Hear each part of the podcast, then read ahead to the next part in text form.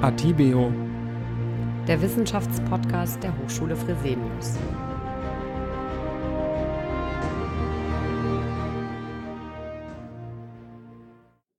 Ja, herzlich willkommen zu Atibio, dem Wissenschaftspodcast der Hochschule Fresenius.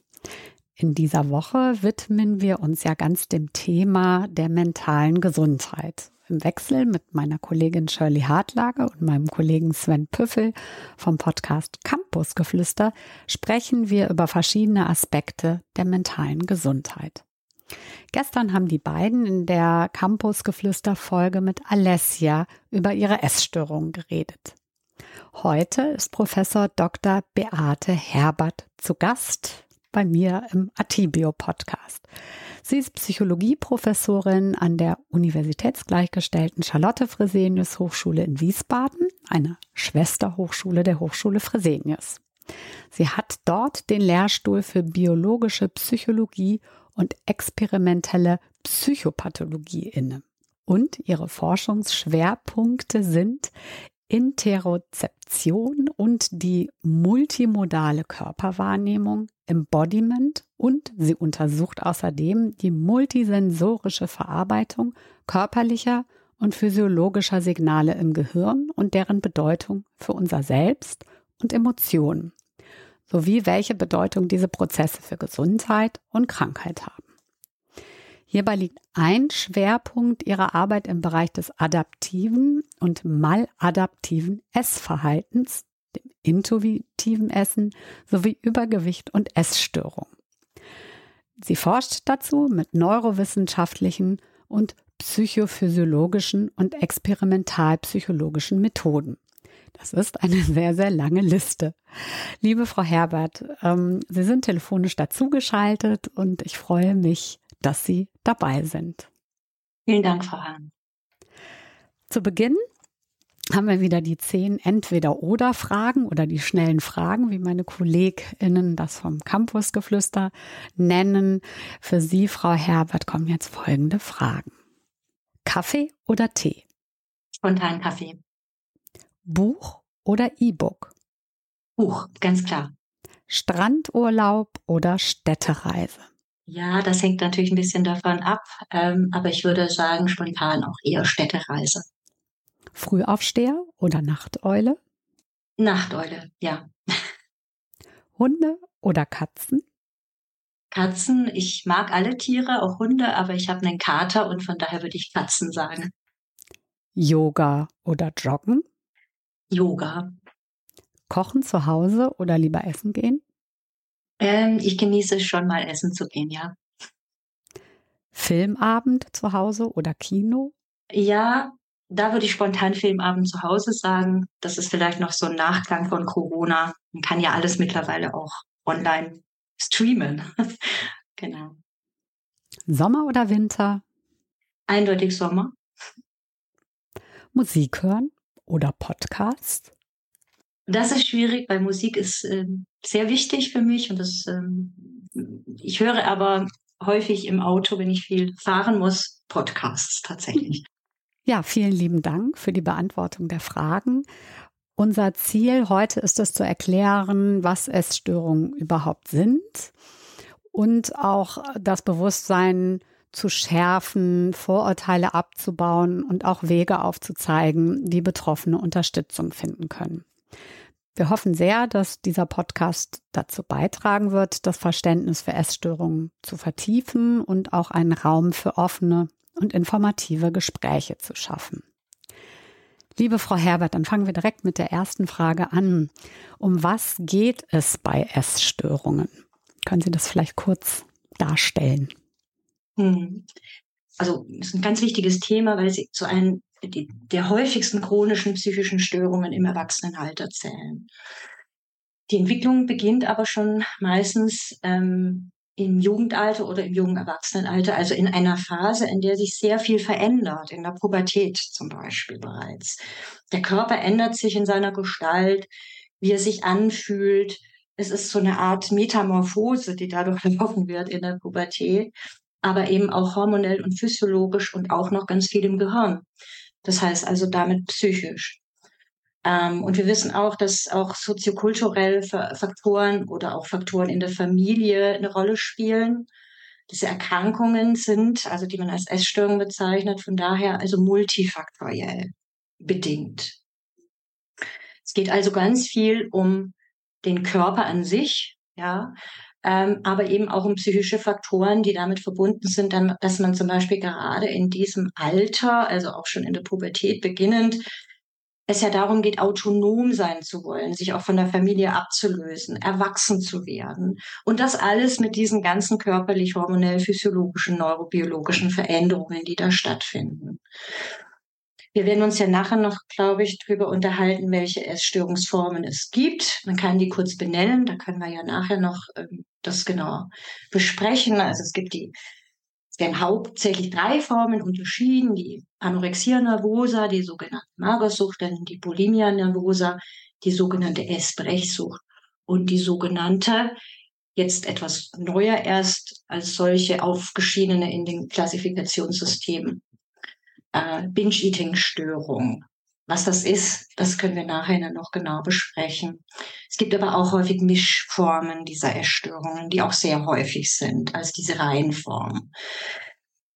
Ja, und direkt auf Ihre Frage. Also wichtig ist zu verstehen, dass Essstörungen also zum einen sehr schwere psychische, psychologische Störungen sind, die nicht bloß Störungen des reinen Essverhaltens darstellen. Das heißt, Essen spielt eine Rolle, wird aber meist so als Werkzeug benutzt, um andere schwerere psychische Veränderungen und Probleme, die im Selbst, in der Identität bestehen, mit dem eigenen Körper ähm, sozusagen ähm, zu verändern oder dieses sogar vielleicht lösen zu wollen. Das heißt, bei der Anorexia nervosa, über die wir noch sprechen werden, geht es zum Beispiel ganz viel um Kontrolle zu erlangen über den eigenen Körper, aber auch über die Umgebung oder viele andere Dinge in der Welt, die man ja nicht so einfach kontrollieren kann. Das heißt, Essstörungen sind eigentlich schwere Störungen ähm, des Selbst und der eigenen Identität, die also mit Veränderungen im Selbstbild, in der Selbstwahrnehmung, in der Körperwahrnehmung, Körperschema einhergehen. Das Essen wird benutzt, um das ähm, in den Griff zu kriegen, diese Probleme, die aber nicht selber wirklich klar sind. Also man geht jetzt nicht los und sagt, ah, ich habe ein Problem, jetzt esse ich mehr oder so. Das ist natürlich nicht so, ich esse weniger. Aber das ist sozusagen das eine Art Instrument, mit dem versucht wird, diese anderen Defizite auszugleichen.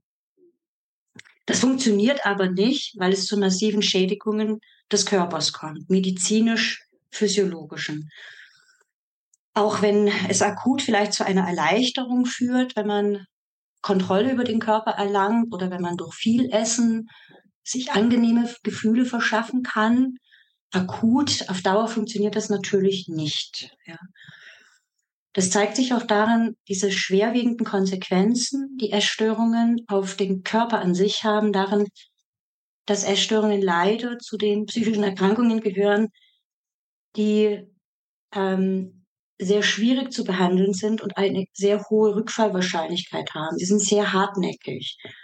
Und ähm, diese massiven Schädigungen des Körpers, die damit assoziiert sind mit diesen Erkrankungen, zum Beispiel bei der Anorexia nervosa durch die ganz schwere Kachexie, ne, Abmagerung und langfristige Unterernährung, was zu Organschädigungen führt, hat hier eine der höchsten Mortalitätsraten überhaupt, was psychische Erkrankungen angeht. Die liegt bei der Anorexie rund bei 10 Prozent. Das heißt, jeder zehnte oder jede zehnte Betroffene verstirbt an den Folgen der Erkrankung. Also Menschen mit Anorexie werden uns ja auch noch über Geschlechter hm, unterhalten. Also ist es häufiger bei Männern oder Frauen. Man kann es vorwegnehmen. Frauen sind nach wie vor häufiger betroffen. Die haben im Vergleich zu Gesunden zudem auch noch ein 18-fach höheres Risiko, sich selbst das Leben zu nehmen. Also es ist auch so, dass Essstörungen mit einer Vielzahl an weiteren psychischen Störungen, man spricht hier von Komorbiditäten, assoziiert sind, die also zu dieser mh, hm, schlechten ähm, körperlichen ähm, Verfassung und auch der, äh, der psychischen Verfassung, die durch diese komorbiden Erkrankungen oder Störungen dazukommt, äh, beitragen. Sie haben es jetzt gerade schon angesprochen. Es gibt mehrere Formen von Essstörungen. Können Sie noch etwas genauer darauf eingehen? Also welche verschiedenen Arten von Essstörungen gibt es und wie häufig kommen sie vor? Der Eindruck ist ja, dass sie häufiger, dass es häufiger Frauen oder Mädchen betroffen sind als junge Männer. Ist das so? Ja, also das ist eine lange Historie. Ich glaube, wir sprechen ja auch noch ein bisschen über so soziale Hintergründe, die das äh, hat oder Faktor, Risikofaktoren, die mit Essstörungen verbunden sind. Aber zunächst nochmal, ja, es gibt also diese drei wesentlichen Hauptformen, die ich schon genannt habe, die Anorexie, die Bulimie und ähm, seit kurzem auch äh, solches klassifiziert, die Binge-Eating-Störung, ich habe auch gesagt, es gibt Mischformen, die auch sehr häufig sind, also wo das nicht so eindeutig ist, dass es nur eine reine Anorexie ist oder eine reine Bulimie, sondern wo sich das sozusagen auch aufbauend aufeinander vermischt und entwickelt, die Symptome. Von den drei Erkrankungsformen, die ich benannt habe, ist tatsächlich die Binge-Eating-Störung die häufigste. Die wird gefolgt von der Bulimie. Die bekannteste Form ist ähm, die Magersucht, die Anorexia nervosa.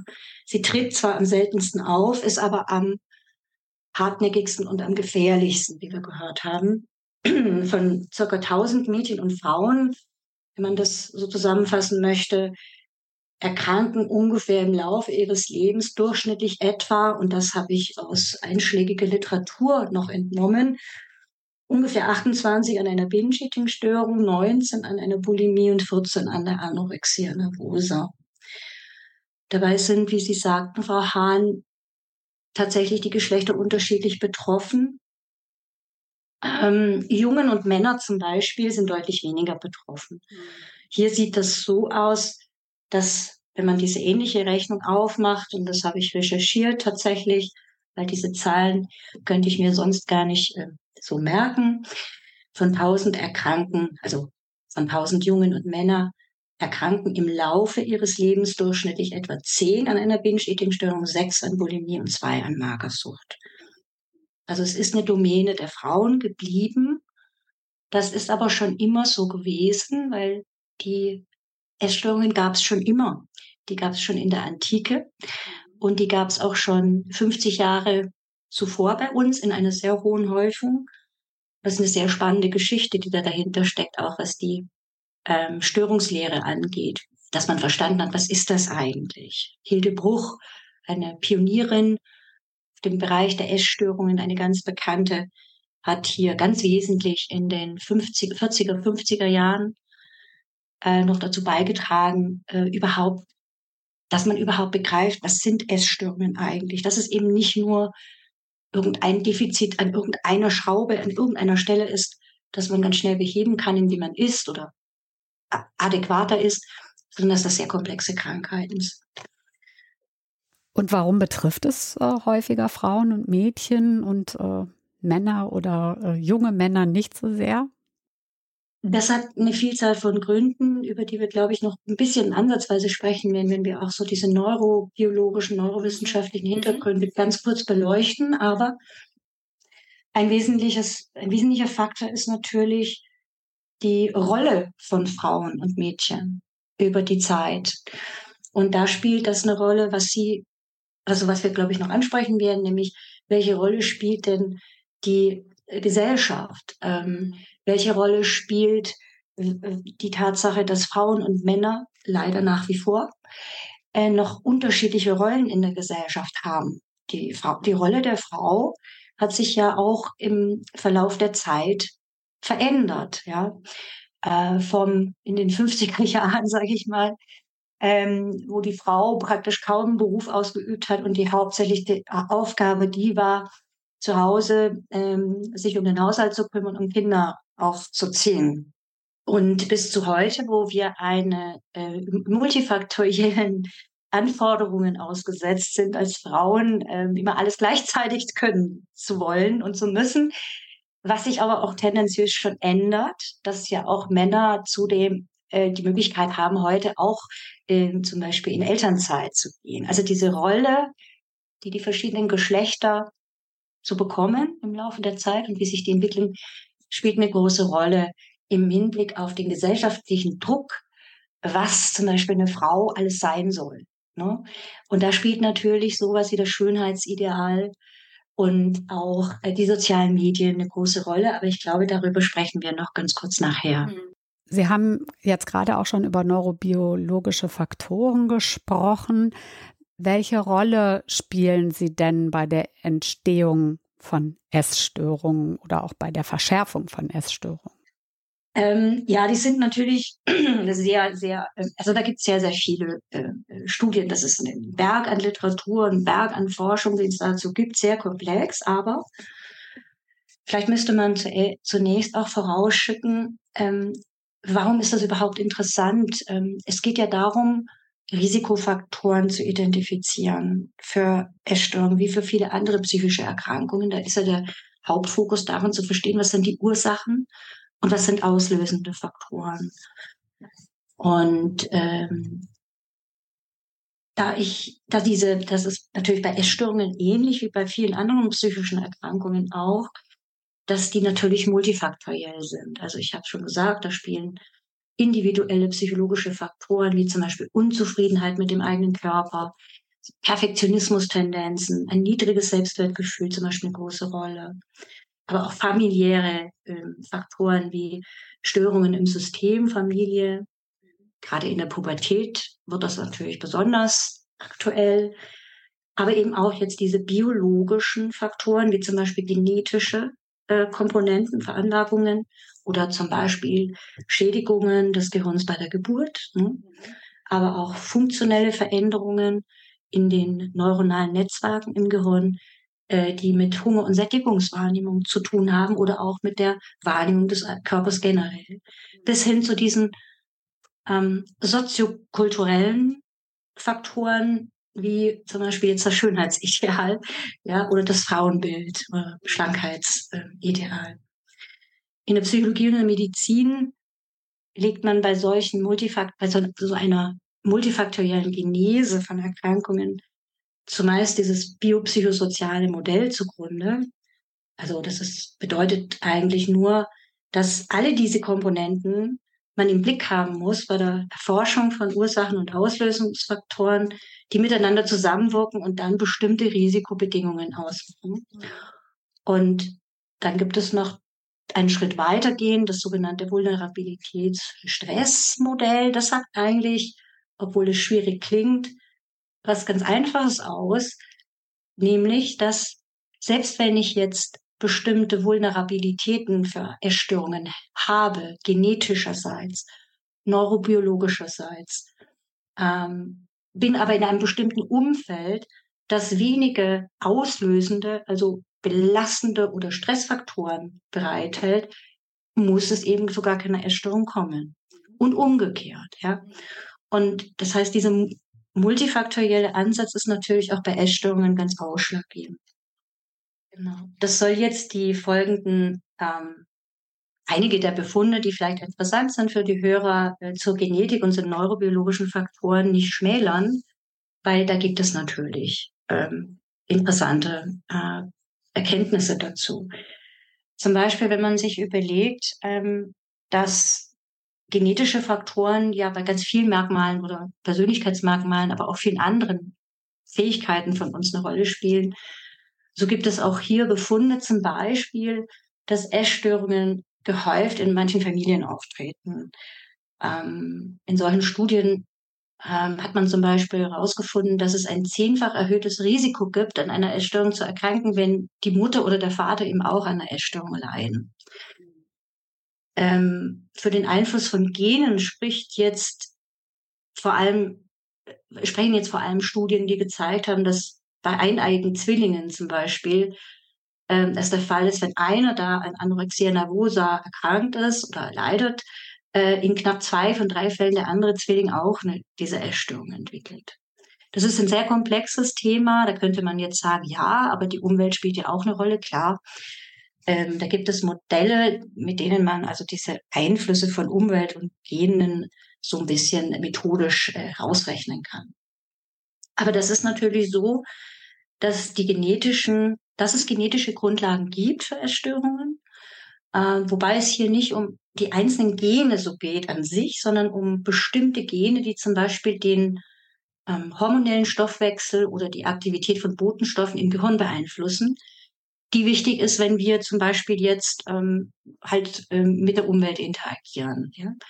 Und diese genetische Veranlassung kommt auch erst zum Tragen, wenn weitere Faktoren, ja, wie ich vorher angedeutet habe, mit diesem Vulnerabilität-Stress-Modell hinzukommen, die also zum Beispiel besondere belastende Lebensereignisse, die dann sozusagen diesen Trigger, ein Trigger sind, um diese Veränderungen auszulösen, wo genetische Veranlagungen dafür da sind. Vielleicht ganz kurz, das ist ganz interessant, vielleicht, ähm, es gibt äh, Hinweise, also nicht nur Hinweise, es sind wirklich Studien, die das gezeigt haben, ähm, dass es bestimmte Genvarianten gibt bei der Anorexie, aber auch bei der Bulimie, da ist das am meisten beforscht, zum Beispiel in Neurotransmittersystemen, äh, vornehmlich im Bereich des Serotonins. Das ist ja so dieses Glückshormon im Gehirn. Da hat man zum Beispiel zeigen können, dass ähm, äh, warum, warum das eine Rolle spielen könnte. Also Serotonin ist ja als Glückshormon sozusagen wird erhöht, wenn wir Zucker essen oder wenn wir sehr fettreich essen. Ja, da, da steigt das an im Gehirn. Während Fasten den Serotoninspiegel senkt, ja, also macht nicht so glücklich. Ja. Aber man weiß auch, dass wenn man jetzt aber darüber hinausgeht und lang hungert, dann steigt er wieder an, dieser Botenstoff. Ah, ja. Mhm. Und das könnte erklären, diese komplexen Wechselspiele im Serotoninstoffwechsel im Gehirn, die genetisch grundgelegt sind, wie man darauf reagiert, warum Essattacken, aber auch längeres Fasten sozusagen diesen Serotoninmangel im Gehirn verändern können mhm. und warum manche Menschen vielleicht eine Essstörung entwickeln, andere nicht. Und im Zusammenhang zum Beispiel auch mit der Tatsache, dass ja noch andere Faktoren eine Rolle spielen, wie zum Beispiel Persönlichkeitsmerkmale. Bin ich eher so ein impulsiver Typ oder bin ich eher ein sehr disziplinierter Mensch? Gibt es eben Hinweise dafür, dass jemand, der also, wo diese, diese Serotoninveränderungen da sind, ähm, sehr disziplin ein disziplinierter Mensch eher zu einer Anorexia nervosa neigt, um Serotonin zu verändern, als jemand, der jetzt eher äh, ein bisschen so ähm, ein impulsiver Typ ist, ja, mal ganz plakativ gesprochen. Da gibt es Hinweise für.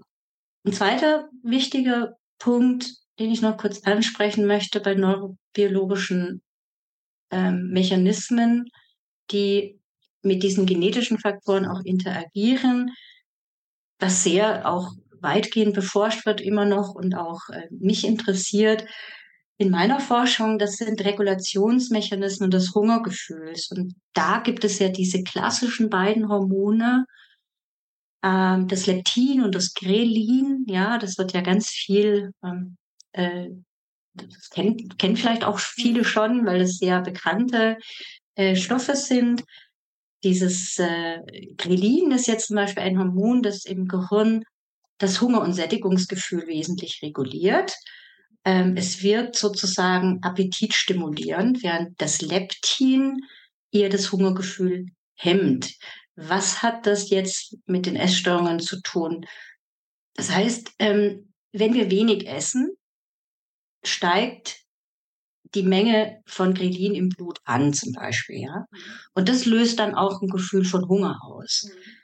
Ähm, jetzt ist das so, dass Menschen zum Beispiel oder Patientinnen oder Betroffene mit einer Magersucht oder Anorexie ähm, bei, wenn die wenig essen, durchaus auch erhöhte Kreatinspiegel zeigen, was ja ganz normal ist. Mhm. Aber das Interessante dabei ist, die scheinen diese Wirkung dieses Hormons nicht zu verspüren. Also die, die nehmen das nicht wahr. Mhm. Oder man könnte auch sagen, wollen nicht wahrnehmen. Äh, und die Ursachen für diese Unempfindlichkeit der Hungerwahrnehmung wird derzeit eben noch äh, beforscht. Und das ist ja auch ein wesentliches Thema meiner Forschung, die gezeigt hat, ähm, dass Interozeption eine große Rolle spielt, also die Wahrnehmung von internen körperlichen Signalen, wie zum Beispiel äh, Hunger- oder Sättigungswahrnehmung. Ähm, und da gibt es ganz viele Befunde auch, ähm, die zeigen, dass bei Essstörungen, nicht nur bei der Anorexie, diese Hunger- und Sättigungswahrnehmung, aber auch die Wahrnehmung aus anderen Körperbereichen fundamental verändert ist im Vergleich zu nicht als gestörten Menschen.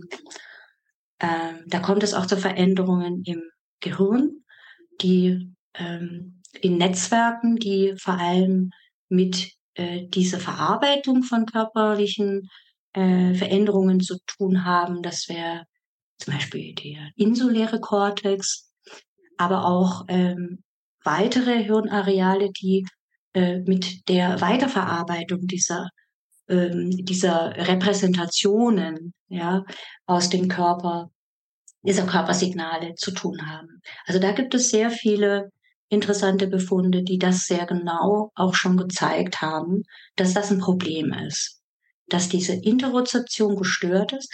Und wie Sie sehen, knüpft das auch an an sehr neurophysiologische Daten, die es gibt, Befunde, wenn es darum geht, Regulationsmechanismen des Hungergefühls auch im hormonellen Bereich so miteinander zu verbinden. Das wären so zwei große Bereiche, ähm, die ähm, ich erwähnen wollte. Es gibt noch viele mehr, aber ich glaube, das würde jetzt über die Frage noch, ja, das würde sehr umfassend werden. Sie haben ja gerade auch schon den gesellschaftlichen Druck und äh, die Auswirkungen angesprochen. Welche Rolle spielen denn soziale Medien und der gesellschaftliche Druck bei der Entstehung oder auch Verschärfung von Essstörungen?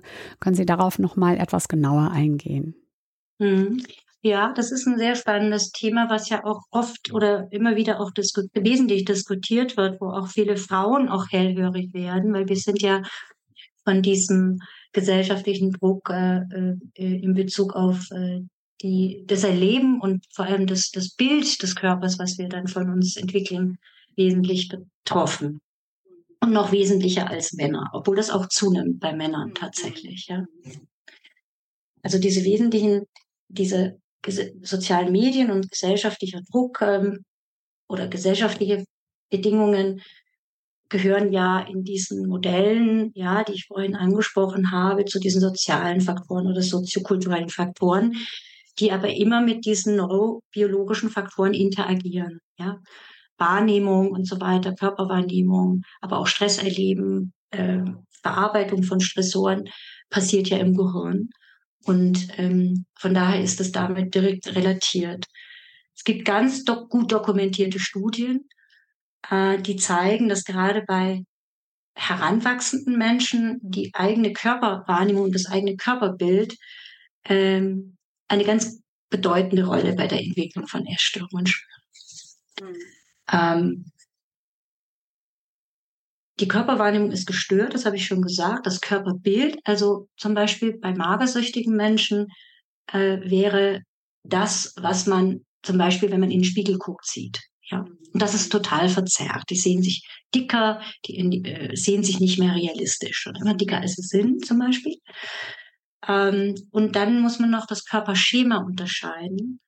Das ist eher etwas, was man jetzt nicht, ähm, also erfragen kann, sondern das ist etwas, äh, was mit dem eigenen Körpergefühl zu tun hat. Wie fühle ich mich denn? Mhm. Fühle ich, fühle ich mich auch unwohl? Fühle ich mich dick? Sehe ich mich nicht nur dick, sondern fühle ich mich auch so? Oder lehne ich meinen Körper ab? Ist das aversiv? Mhm. Ähm, und das heißt, dass hier natürlich wesentlich solche gesellschaftlichen Faktoren und auch soziale Medien eine Rolle spielen, wenn es darum geht, das eigene Aussehen zu bewerten ähm, oder den Körper eben zentral in den Mittelpunkt des eigenen Selbstwerts zu stellen, was Frauen halt tendenziell stärker betrifft. Ja. Das Schönheitsideal wird ja in den Medien bestimmt. Das wissen wir alle. Das ändert sich ein bisschen über die Jahre, wenn man sich anschaut. Ja, ähm, ist aber immer schon so gewesen. Und da gibt's ja dieses bekannte Beispiel. Ich meine, das sind ja jetzt sehr junge Menschen, die das sich auch anhören, aber da gab es ja dieses sehr dünne Model Twiggy in den 60er Jahren. Mhm. Da war das sozusagen zum ersten Mal richtig massiv und da ging so eine Welle los. Ja, da war das sozusagen das Ideal. Man muss wahnsinnig dünn sein. Ja. Das hat sich ja so weitergezogen bis in die 80er Jahre, in denen ich ja aufgewachsen bin, das weiß ich ganz genau, waren ja auch die Frauen sehr schlank ja, und dünn und das war so das Ideal. Und später, jetzt bei uns heute, würde ich sagen, hat sich es ein bisschen verändert. Da ist dieses sportlich sein, schlank sein, fit sein äh, und so sehr äh, zentral in den Vordergrund gerückt. Aber hat nichts daran geändert, ja, weil schlank sein sollte man trotzdem. Ja. Mhm. Ähm, das spielt eine große Rolle. Ähm, ein weiterer Faktor, der noch interessant sein könnte, ist, was man auch gefunden hat und wo es gute, interessante Studien zu gibt, ist, dass Frauen und Männer sich, wenn man die jetzt da untersucht in der Hinsicht, unterscheiden, wie sie, sich, wie sie sich selber sehen im Bezug auf äh, die sogenannte Selbstobjektivierung. Tendenz. Das klingt komplizierter als es ist. Das bedeutet eigentlich nur, was hat man da gefunden? Frauen sehen sich, wenn die jetzt irgendwie in der Öffentlichkeit auftreten oder im Arbeitsleben unterwegs sind, gerne selbst von außen. Die gucken auf sich von außen auf ihren Körper drauf. Was wäre sozusagen das weniger Selbstobjektivierung würde bedeuten, ich gucke mich nicht dauernd von außen an, wie ich wirke, wie ich ausschaue und so, sondern ich schaue von innen nach außen in die Welt hinein und erlebe mich als aktiv Handelnder. Und das ist ein sehr interessanter Punkt, der bei Frauen generell stärker ausgeprägt ist, diese Selbstobjektivierungstendenz im Vergleich zu Männern. Und das spielt natürlich jetzt eine Rolle bei Essstörungen, weil das ein zentrales Thema ist. Mhm. Nämlich erlebe ich meinen Körper als handelndes Subjekt oder sehe ich den primär als passives Objekt von außen, das mhm. Defizite hat. Ja, und bei den sozialen Medien, die ja heute so sehr, also benutzen wir ja alle, ja, ich auch, schaut da rein. Da kommt noch das dazu, dass wir mittlerweile nicht nur mit realen Körpern konfrontiert werden, wie Frauen aussehen sollen, sondern das sind ja teilweise durch spezifische Software völlig veränderte Körper, die wir da sehen, die retuschiert sind, die die Proportionen verändern, die es bei normalen Frauen vielleicht gar nicht gibt in der, Häufig, in der Häufigkeit.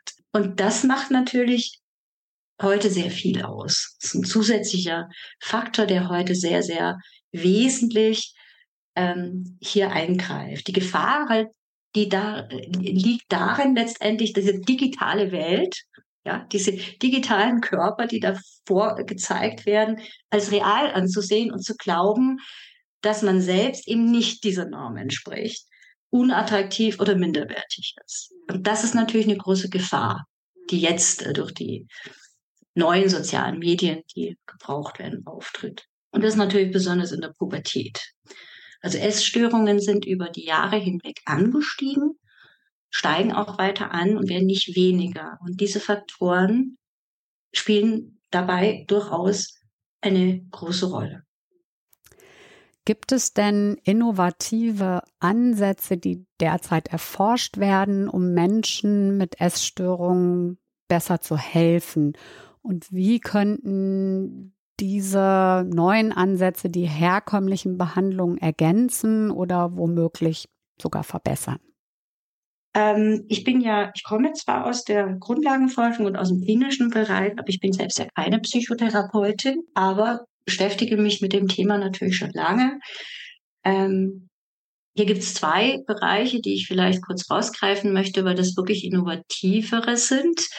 Ähm, da gibt es auch ganz aktuelle interessante Sachen. Ähm, ich fange mal mit dem eingängigeren an, das ja auch aus meiner Forschung, hm, wo meine Forschung auch eine Rolle spielt, nämlich dem Bereich der Körperwahrnehmung. Also wir haben ja gehört, das gehört ganz wesentlich zu einem einer Komponente von Essstörungen, ähm, diese Verzerrung des eigenen Körperbilds ja, oder die Verzerrung des, der Körperwahrnehmung, die da da ist, aber auch eine reduzierte oder zumindest veränderte, qualitativ veränderte Interozeption, ja, also Wahrnehmung von inneren Körpersignalen.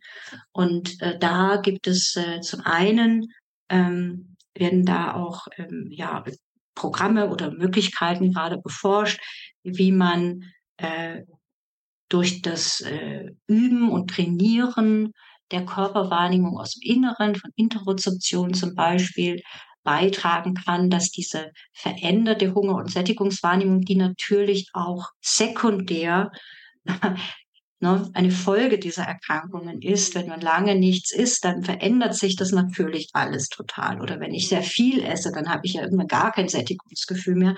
Also das hier mit anzugehen, mit Methoden, die das trainieren, diese innere Körperwahrnehmung. Auf der anderen Seite aber auch die Körperwahrnehmung an sich von außen, das Gefühl, also dieses Körperschema. Da gibt es einen ganz spannenden äh, Ansatz äh, von einem Kollegen, dem Herrn Grunwald äh, in Leipzig, der das mit solchen Neoprenanzügen versucht hat, ähm, um zum Beispiel gerade bei AnorektikerInnen beziehungsweise Anore äh, Betroffenen mit Anorexie ähm, eine äh, Grenze des Körpers wieder zu spüren, ja, ähm, weil es ja auch über Berührung der Haut läuft, wenn man da so ein so, ein, so eine Art Neoprenanzug, so ein Taucheranzug, so ein dünn anzieht, dann spürt man seinen Körper ja wirklich wieder, ne? zum ersten Mal, was man sonst ja nicht so tut oder vielleicht auch gar nicht mal erwünscht ist. Das wäre so die eine Seite. Und dann noch was ganz Spannendes, was jetzt ganz ein anderer Ansatz ist, der tatsächlich sehr biologisch ist. Man hat herausgefunden, Sie fragten ja nach innovativen Ansätzen, mhm.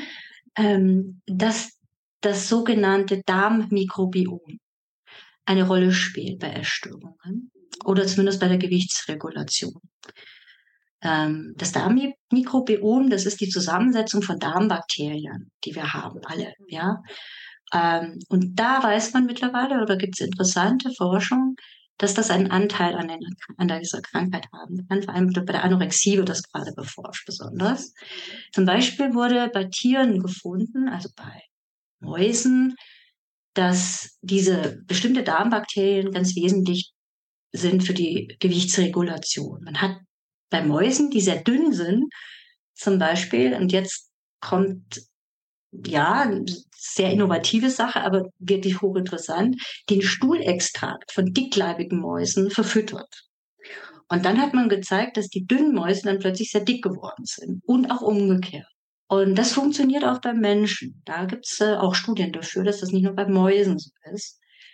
Bislang ist nur noch nicht so ganz geklärt, ob dieses veränderte Mikrobiom im Darm jetzt eine Folge oder eine Ursache für diese Erkrankung ist. Ja? Also kann sich natürlich im Laufe der Zeit ne, verändern durch die Erkrankung. Oder ist das die Ursache schon vorher gewesen? Ist schwer zu untersuchen, schwer rauszukriegen.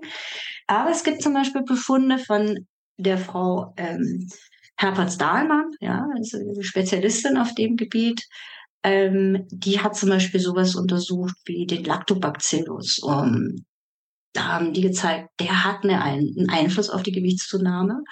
Und zum Beispiel wäre die Idee aus dieser sehr ja, spannenden Forschung, sich zu überlegen, wie kann man denn ein spezifisches, äh, äh, also äh, Besiedelung mit Bakterien des Darms finden, ähm, die dann es ermöglichen, dass die über die Verabreichung von gesunden Bakterien sozusagen ein positiver Einfluss auf den Verlauf von Essstörungen zu bewirkt, äh, bewirkt werden kann.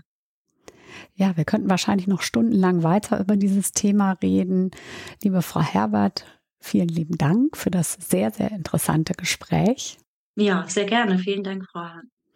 Und lieben Dank auch, liebe Zuhörerinnen und Zuhörer, dass Sie zugehört haben. Ich hoffe, dass Sie ein paar Informationen mitnehmen konnten. Und freue mich natürlich, wenn Sie auch morgen wieder einschalten.